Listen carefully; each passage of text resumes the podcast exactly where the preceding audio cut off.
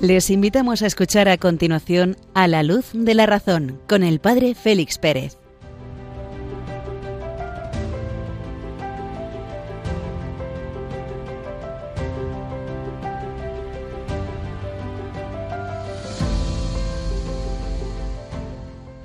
Muy buenas noches a todos, amigos de Radio María. Iniciamos este programa a la luz de la razón en esta primera hora del día 6 de julio, vísperas ya de San Fermín. Os saluda desde Béjar en la provincia de Salamanca, donde también ha llegado ya el calor, el padre Félix Pérez. Abordaremos en este programa el número veinte de la encíclica Fides et Ratio del Papa San Juan Pablo II, cómo la fe y la razón alcanzan una complementariedad, haciendo que la razón se libere de las dificultades que tiene por el pecado y por su propia condición creatural a la luz de la fe. En la segunda parte continuaremos indagando en la naturaleza propia del ser humano. Vamos a volver un poquito sobre los sentidos externos, profundizando en su significado, profundizando en su realidad. ¿Por qué? Porque es la única puerta de acceso que tenemos desde nuestro interior hacia el exterior y es el fundamento de la verdad. Los cinco sentidos son el fundamento de la objetividad, el fundamento de la verdad.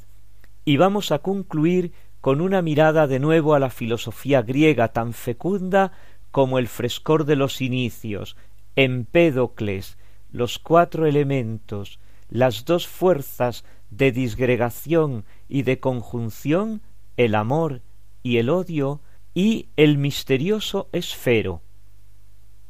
Estos contenidos nos aguardan en nuestro programa de esta noche. Un momento musical y nos adentramos en ellos.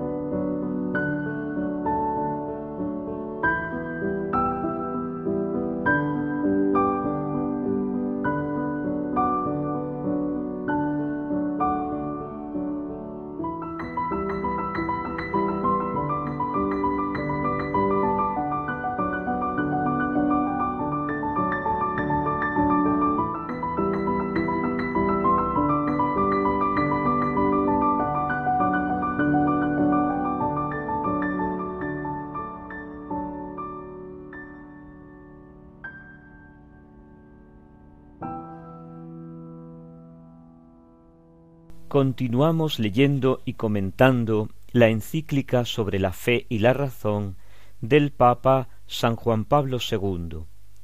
Habíamos visto en el programa anterior el número diecinueve, muy importante, porque en él nos trae el Papa el texto bíblico del libro de la sabiduría sobre, sobre el importante paso de la razón a la fe que da la inteligencia humana cuando contemplando la naturaleza puede llegar a concluir en la belleza de su autor, por analogía, que es un término exquisitamente filosófico. Esta capacidad de la razón de poder acceder por analogía hasta el Creador, se ve enturbiada, dificultada por la voluntad libre del hombre y su pecado. No es que la voluntad libre del hombre enturbie o dificulte el acceso a Dios, sino que el hombre con su voluntad libre puede rechazar ese acceso. Es el riesgo de la libertad. Y junto a la libertad y junto al riesgo de la libertad, de la voluntad libre del hombre, se encuentra la realidad, ya no riesgo, sino realidad del pecado, el cual enturbia toda la naturaleza humana. Por tanto, la razón está dificultada por el pecado original y por el pecado personal, y la voluntad, la voluntad libre del hombre, está debilitada por el pecado original y por el pecado personal. Teniendo en cuenta este último elemento, la dificultad de la condición propia de la libertad humana y la dificultad real de la condición del pecado, pasa el Papa a concluir en el número veinte este primer epígrafe del capítulo dos. En esta perspectiva, dice el Papa, la razón es valorizada pero no sobrevalorada. Con ello no subraya la realidad de la razón. La razón ha sido otorgada por Dios al hombre como instrumento ordinario de conocimiento, pero no como instrumento único, porque junto a la razón Dios le otorga al hombre la posibilidad, la gracia de la fe. Lo que la razón alcanza puede ser verdadero. Puede ser verdadero. Ah, es que entonces no es verdadero todo. No, porque acabamos de decir que la razón se encuentra obnubilada por el pecado. Puede ser verdadero, pero adquiere el significado pleno solamente si su contenido, si el descubrimiento de la razón se sitúa en un horizonte más amplio, cual es el horizonte de la fe. Del Señor dependen los pasos del hombre. ¿Cómo puede el hombre conocer su camino? Solamente si Dios se lo da a conocer, solamente si Dios, el autor de la naturaleza, se lo desvela. ¿Cómo? Con el ejercicio ordinario de la razón o con el don de la fe en el libro de los Proverbios. Para el Antiguo Testamento, pues, la fe libera a la razón en cuanto le permite alcanzar coherentemente su objetivo de conocimiento y colocarlo en el orden supremo en el cual todo adquiere sentido. Para el Antiguo Testamento, pues, la fe va a liberar a la razón de esas ataduras que tiene por su condición limitada de naturaleza humana y por su condición pecadora. El hombre con la razón alcanza la verdad, porque iluminado por la fe descubre el profundo sentido de cada cosa y en particular de la propia existencia. La fe es esa luz superior, la fe es ese ambiente en el cual el hombre puede trabajar paso a paso con su razón, pero es como si si nosotros caminásemos con la luz de nuestra inteligencia, con la luz de nuestra razón, por el mundo, iluminados por el sol maravilloso de un pleno día. Por tanto, concluye el Papa, con razón el autor sagrado fundamenta el conocimiento verdadero de Dios en el temor de Dios. Por tanto, con razón, el autor sagrado fundamenta el verdadero conocimiento en el temor de Dios. timor domini initium sapientiae. El temor de Dios es el comienzo de la sabiduría. ¿Por qué? Porque es la primera actitud que tiene el hombre cuando o bien descubre la existencia, la presencia de Dios en medio de su creación por la razón, o bien se le concede, se le comunica por la fe. Descálzate, Moisés, porque el terreno que pisas es sagrado. La primera actitud del hombre ante la presencia de Dios, natural por la razón, sobrenatural por la fe, es el temor de Dios, es la reverencia, es el tomar conciencia de la infinita distancia entre el Creador y la criatura, que muy poco tiene o nada que ver con el miedo, con tener miedo, con huir, con esconderse. El miedo, tener miedo, huir, esconderse, entendido como temor, es propio de aquel Adán, de aquel Caín que huían de Dios, que se escondían de Dios, que evitaban a Dios. ¿Por qué? Por el sentimiento de culpabilidad. Ese sentimiento de culpabilidad, esa huida, ese escondimiento, desaparecen con el don de temor de Dios, el séptimo de los dones del Espíritu Santo, que sellan la acción del Espíritu Santo en el alma, como sometiendo el alma, sometiendo la persona ante la infinita majestad de Dios. Y en ese sometimiento es donde la razón alcanza su plenitud. Un momento musical y nos adentramos en la segunda parte del programa.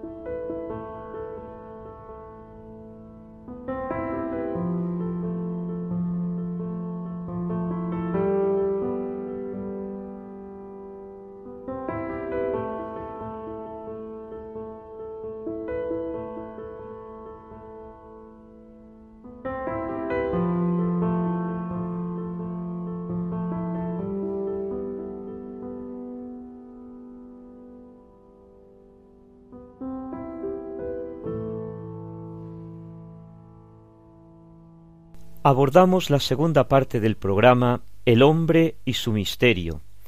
Hemos visto en los programas anteriores el conocimiento sensitivo, los sentidos externos y los sentidos internos. Y decíamos en el último programa cómo estos sentidos internos, como la percepción, sirve como de intermedio, de puente entre el mundo exterior a nosotros, que penetra a través de los sentidos externos, y el mundo interior propio nuestro del hombre, que es el conocimiento intelectivo, la inteligencia, la razón. Vamos a dar un repaso hoy al conocimiento sensitivo, puntualizando algunos elementos para subrayar la importancia que éstos tienen. El conocimiento sensitivo es el que se obtiene por los sentidos, la vista, el oído, el olfato, el gusto y el tacto.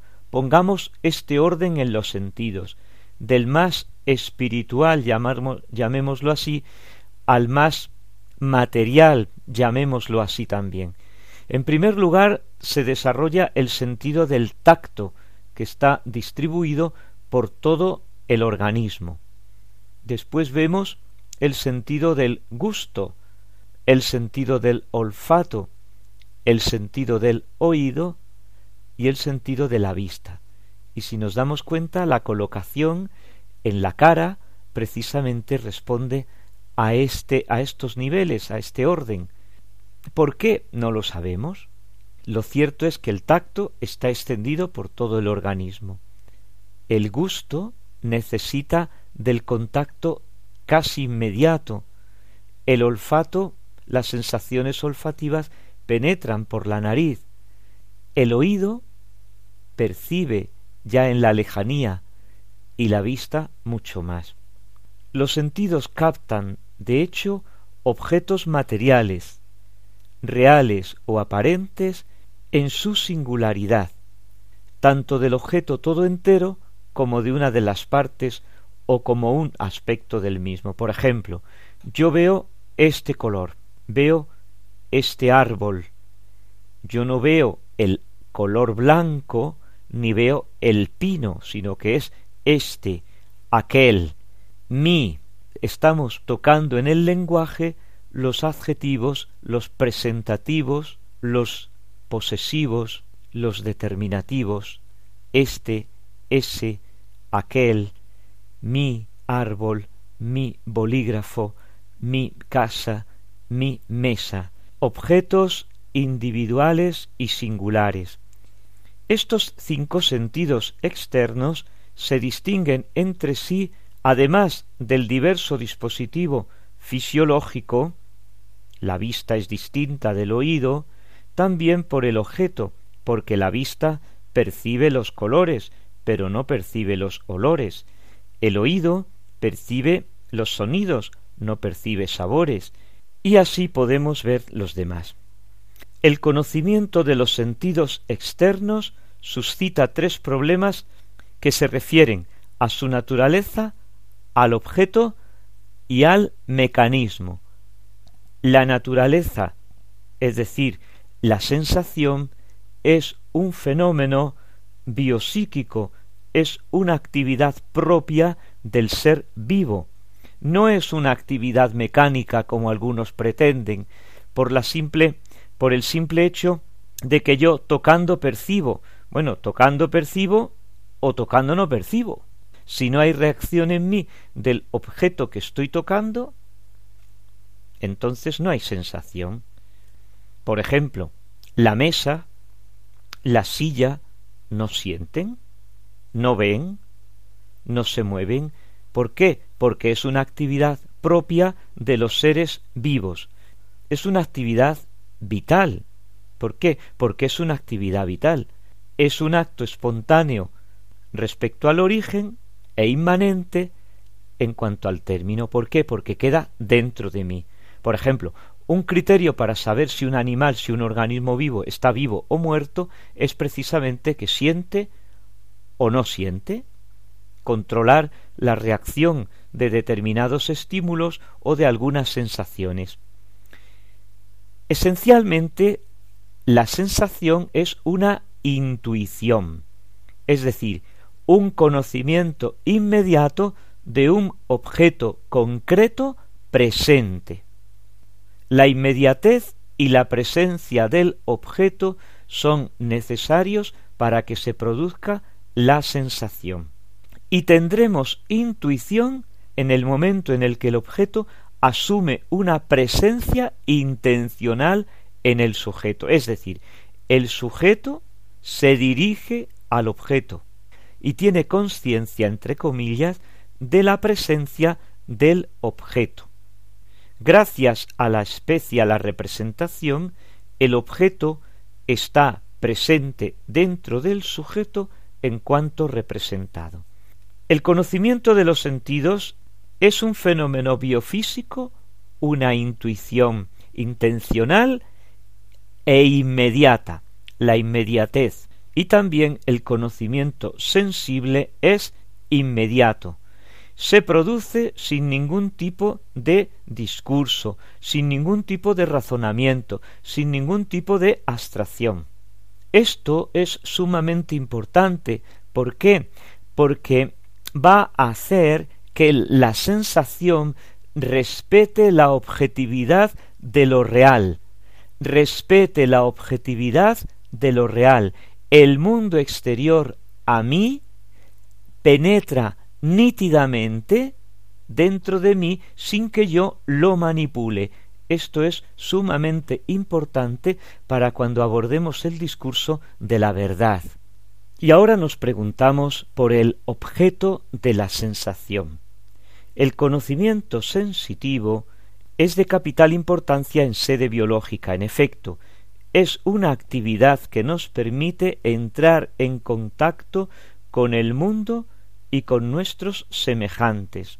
Es importante para la autodefensa, es importante para el trabajo, es importante para el juego, es importante para la súplica, la oración, la vida religiosa, es importantísimo para las relaciones interpersonales. ¿Por qué? Porque nosotros, con la sensación, no somos mónadas, no somos seres aislados, sino que estamos en continua interacción con el mundo exterior a nosotros, con nuestros semejantes. Y para poder interactuar con el mundo y con los semejantes es sobre todo una actividad cognoscitiva, nos hace conocer el ambiente que nos rodea y en cierta medida nos hace conocernos a nosotros mismos. El conocimiento que los sentidos externos nos dan de las cosas exteriores a nosotros son obviamente limitados, parciales. ¿Por qué? Porque no nos hacen conocer la esencia propia de la cosa, nos hacen conocer sus manifestaciones, lo que hace, lo que dice el otro, de qué color es, qué textura tiene, qué olor desprende, eh, son elementos que llegan a nosotros y que nosotros Después, cuando abordemos el conocimiento intelectivo, veremos lo que hacemos con esos datos que nos vienen de fuera. Cada sentido recibe las sensaciones propias del mismo. El oído oye, el olfato huele, el gusto saborea, la vista ve y el tacto toca. Una curiosidad. Si nos damos cuenta, el medio en el que cada sentido trabaja hace referencia a uno de los cuatro elementos de la física antigua, de la física griega. La vista necesita de la luz, el oído necesita del aire, el olfato necesita del vapor, el vapor el agua, y el gusto necesita del elemento sólido, la tierra, en la tercera parte del programa nos vamos a detener un poquito precisamente en el conocimiento de estos cuatro elementos de la física griega de la primera filosofía. Cómo se desarrolla el conocimiento de los sentidos externos. ¿Cuál es el mecanismo por el cual el hombre, el animal, siente? Primero, los sentidos son lo que llaman los clásicos potencias pasivas. Potencia pasiva es algo interior, propio del sentido, que se modifica gracias a algo que recibe del exterior. Él, el sentido, no fabrica nada, recibe. ¿Esto quiere decir que el sentido es meramente pasivo? No, porque es una actividad. Y si es una actividad, el sentido pone algo de su parte.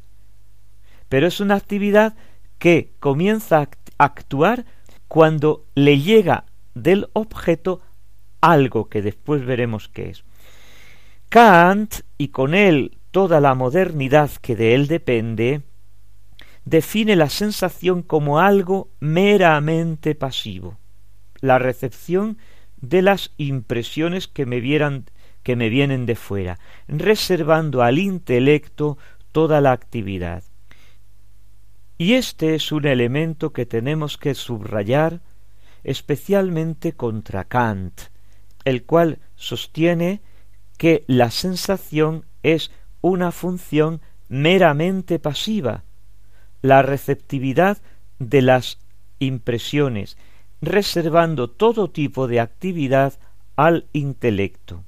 Es este un punto que hay que subrayar firmemente contra Kant, el cual define la sensación como una función meramente pasiva, la receptividad de las impresiones, reservando toda la actividad al intelecto. Pues bien, esto no es así.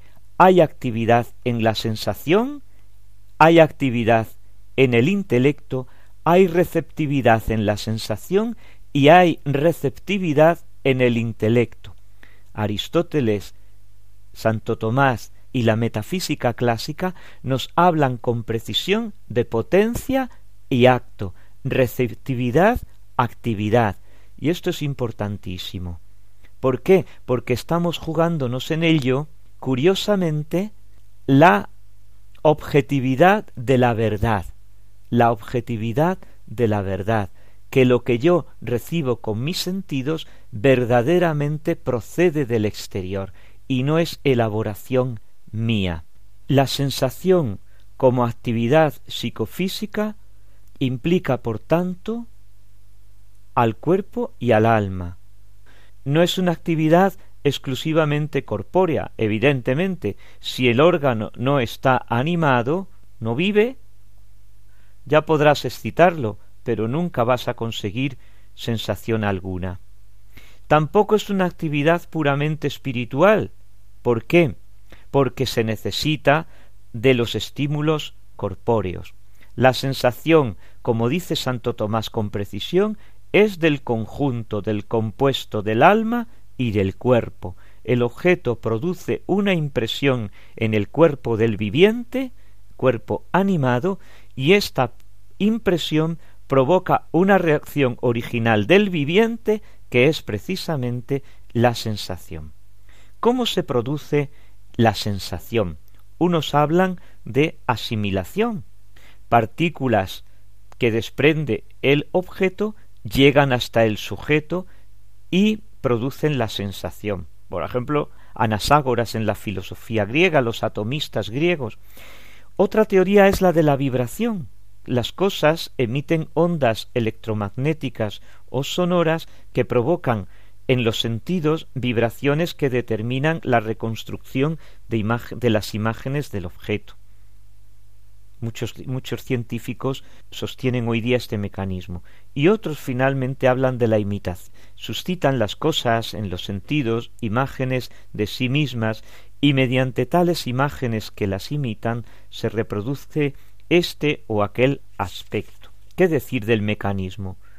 Battista Mondin, este es un gran filósofo italiano, quizá poco conocido en el ambiente hispano, Battista Mondin dice, más que como teorías alternativas, la asimilación, la vibración y la imitación son tomadas como teorías que se integran y se completan entre sí. En efecto, la asimilación explica bien, por ejemplo, la actividad del olfato y del gusto. La vibración explica bien el oído la vista y el tacto, y la imitación explica bien la actividad de la vista. Los sentidos externos son órganos cognoscitivos de capital importancia. ¿Por qué? Porque sólo ellos nos van a poner en contacto con el mundo exterior a nosotros, con lo real y con lo existente.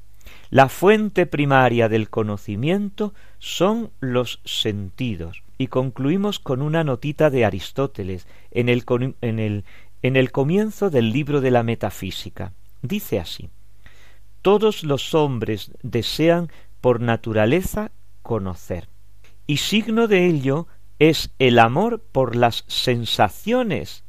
En efecto, ellas, las sensaciones, aunque no sean útiles, se desean por sí mismas, especialmente las visuales, puesto que no sólo para obrar, sino también para que podamos realizar cualquier acto, preferimos el ver, preferimos el ver a toda otra forma de sentir.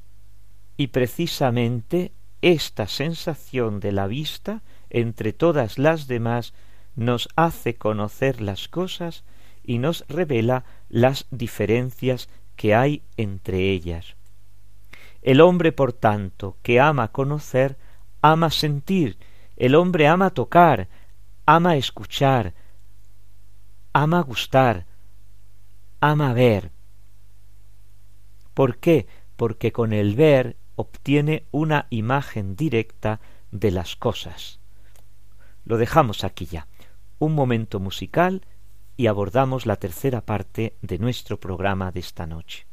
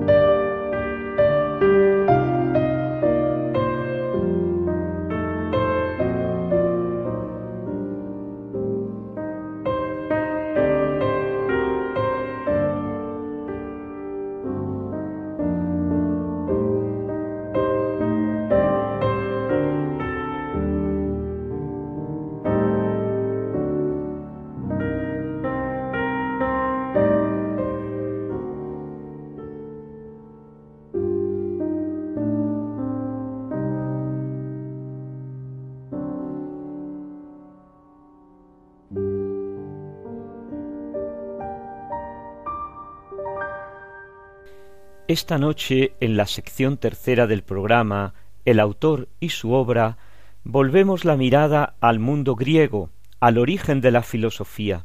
Nos vamos a detener a considerar a Empédocles de Agrigento, siciliano de nacimiento. Nace en torno al año 483 a.C. y muere ya en el Peloponeso en el 423 a.C. Fue filósofo, médico, mago, participó activamente en la vida política de su ciudad. Las narraciones sobre su muerte son de carácter legendario, según algunos habría desaparecido durante un sacrificio, otros afirman en cambio que se lanzó por el cráter del Etna. Escribió un poema sobre la naturaleza como la mayor parte de los primeros filósofos y un cántico lustral del cual nos han llegado algunos fragmentos. Empédocles enseñó una filosofía en la que es evidente el esfuerzo de conciliar el monismo de los primeros filósofos, de los primeros pensadores jónicos y de Parménides en particular, con la exigencia pluralística apasionadamente defendida por Heráclito con su teoría del cambio continuo. Las doctrinas principales de su filosofía se refieren a la causa última de las cosas, la cual es una respuesta a los clásicos cuatro elementos, y el mecanicismo del conocimiento que es explicado mediante una particular teoría de la analogía. Empédocles, como Parménides, sostiene que el ser es inmutable, porque si no fuese inmutable, el mundo habría dejado de existir. Con los jonios afirma que el principio primordial de las cosas no está en ningún elemento diverso de este mundo, sino en los cuatro elementos que cada uno de aquellos jonios antiguos habían considerado independientemente. Comienza así su poema sobre la naturaleza. Apartad de mi lengua, oh dioses, la locura de estos hombres, y haced correr una fuente pura de mis labios santificados. Y tú, oh musa, Virgen de blancos brazos, fuertemente invocada, yo te ruego, comunícame aquello que es permitido escuchar a los seres de un día. Envíame del reino de la piedad un carro dócil a las riendas, escucha tú el discurso no engañoso. En este poema, Empédocles, como Parménides, sostiene que el ser es inmutable, porque si no lo fuese, el mundo habría dejado de existir. Con los jonios se pregunta que cómo es este ser, qué es este ser inmutable, y afirma que el principio primordial de las cosas no va referido a ninguno de los elementos que identificaban aquellos jonios, tales por ejemplo nos hablaba del agua, sino de los cuatro elementos considerados en su conjunto, la tierra, el fuego, el aire y el agua. Los elementos no derivan el uno del otro, como también los jonios habían enseñado, sino que son absolutamente originarios e inmutables. Por eso, cada uno de ellos refleja las características de estaticidad que Parménides había atribuido al ser. Si estos cuatro elementos son inmutables, cómo se produce el cambio, cómo se produce el movimiento. Pues no por transformación de los elementos, sino por el constituirse de entidades diversas mediante la diversa combinación de los elementos.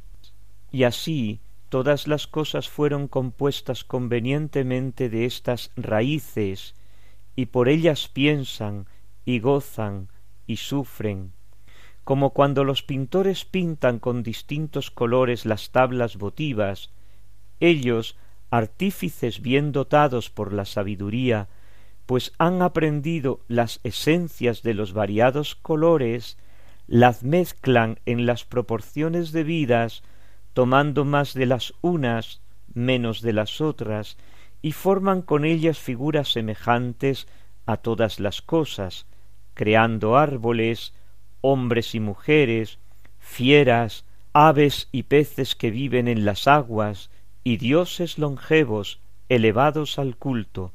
Así no dejes de vencer tu ánimo por la ilusión de que los seres mortales derivan de otra fuente, todos cuantos aparecen en número infinito, sino que, oyendo el mensaje divino, sabe tú esto claramente, que de los cuatro elementos proceden todos los seres.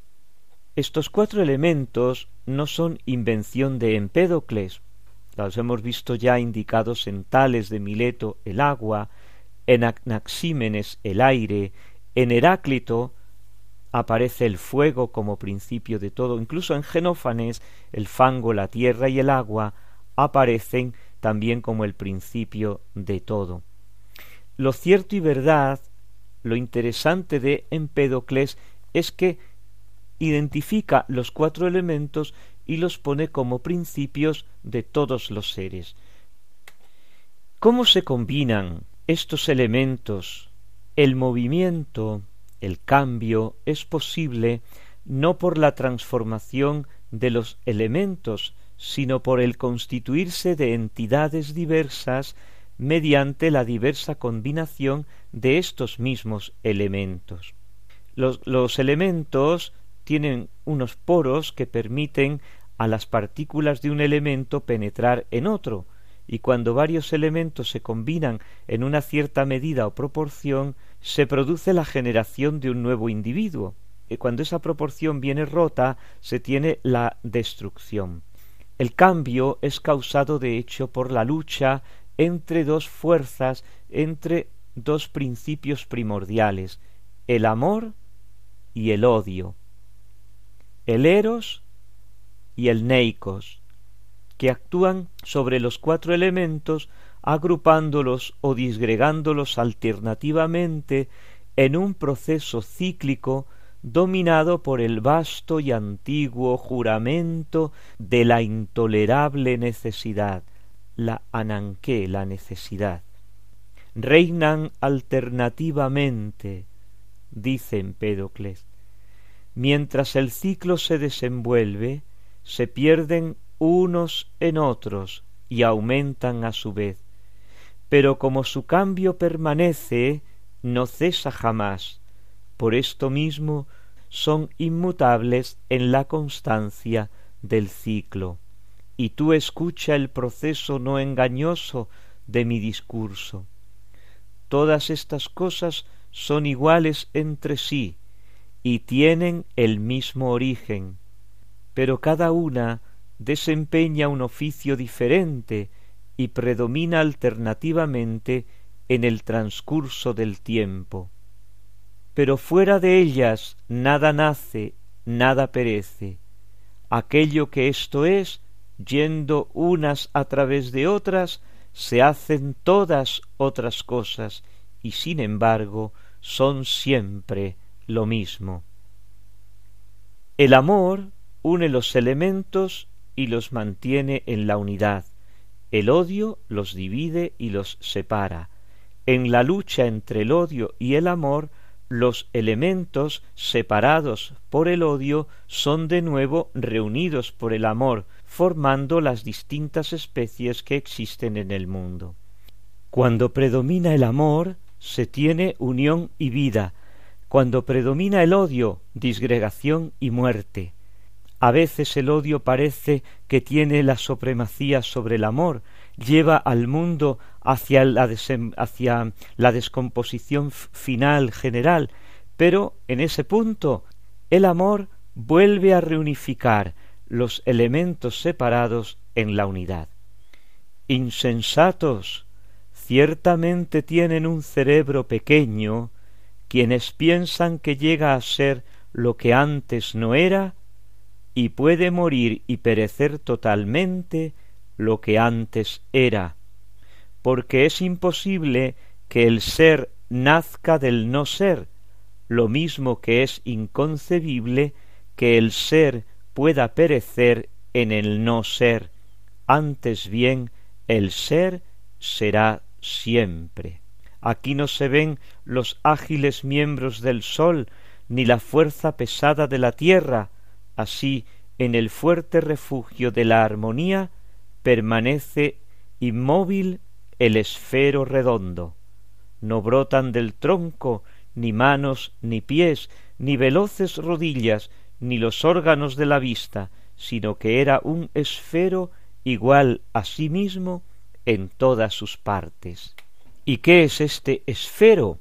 Pues al revés de lo que a primera vista podría pensarse, el cosmos, el orden del conjunto del universo, no nace cuando prevalece el amor o la amistad, porque el predominio total de esta fuerza hace que los elementos se junten para formar una unidad compacta que Empédocles denomina uno o esfero. Estamos aquí bajo el influjo del pensamiento de Parménides y de los ealeatas. el ser es uno, inmutable y eterno.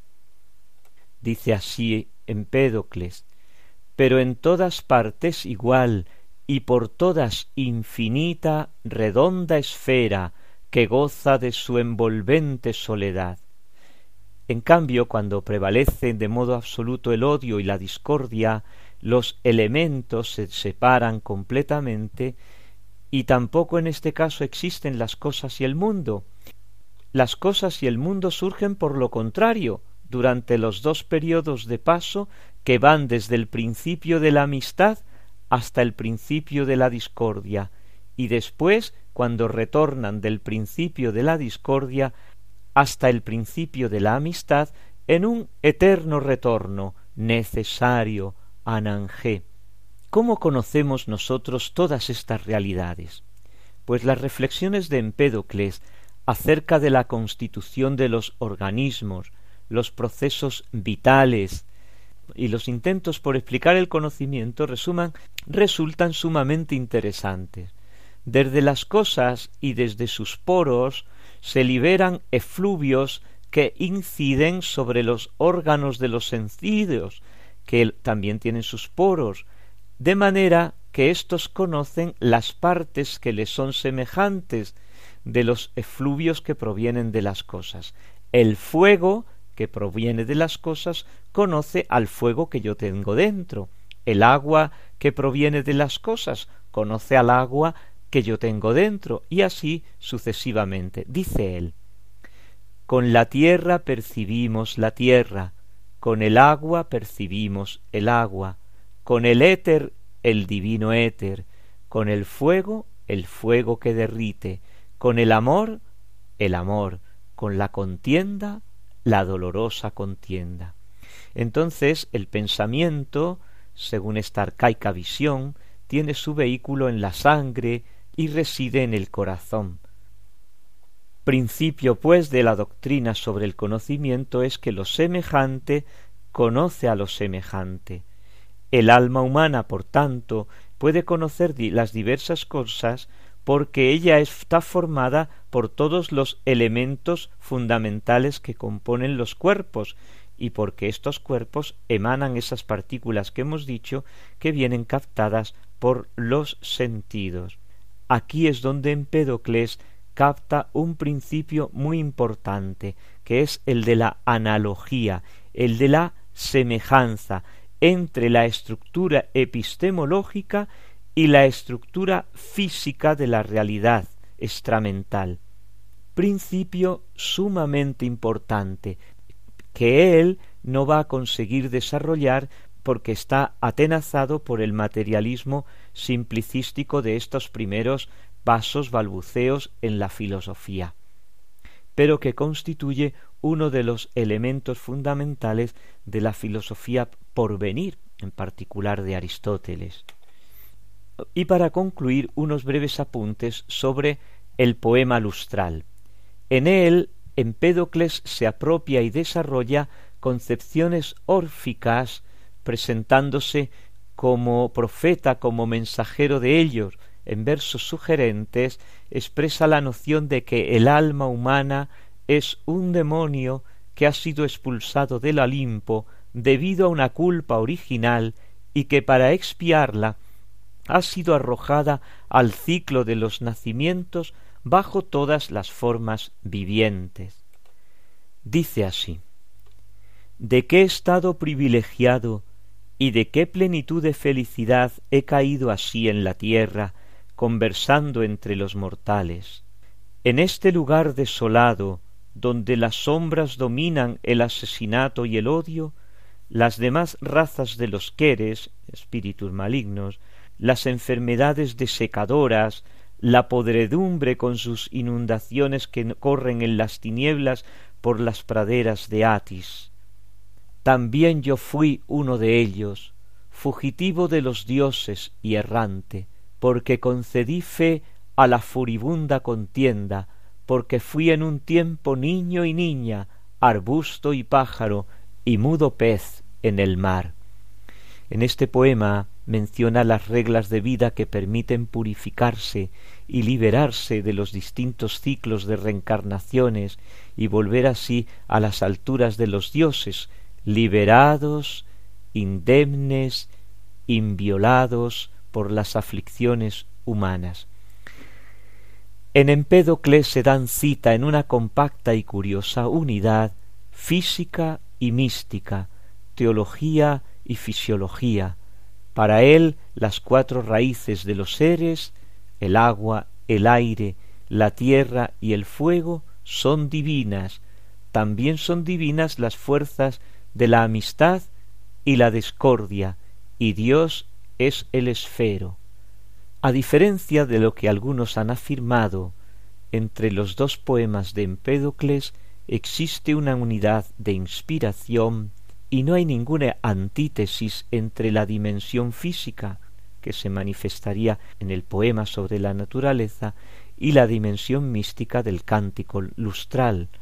En todo caso, la dificultad consiste en, en lo contrario, que en este universo en el que todo es divino, incluso la misma discordia, no se ve en qué es lo que no sería y cómo habría una diferencia entre cuerpo y alma, dado que ambos provienen de las mismas raíces, apuntan ahí, se esboza aquí una dificultad de la antropología de cómo concebir al hombre. Tendrá que venir Platón, previo Sócrates, para darnos un poco de luz en esta dicotomía en el interior del hombre entre espíritu materia, entre alma y cuerpo.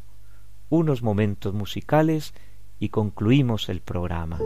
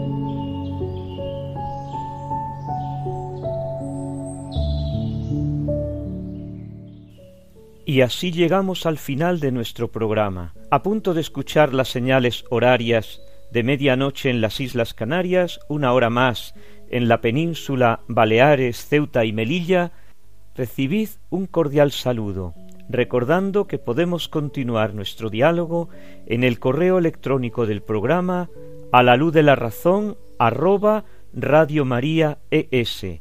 Santa noche a todos, Dios os bendiga.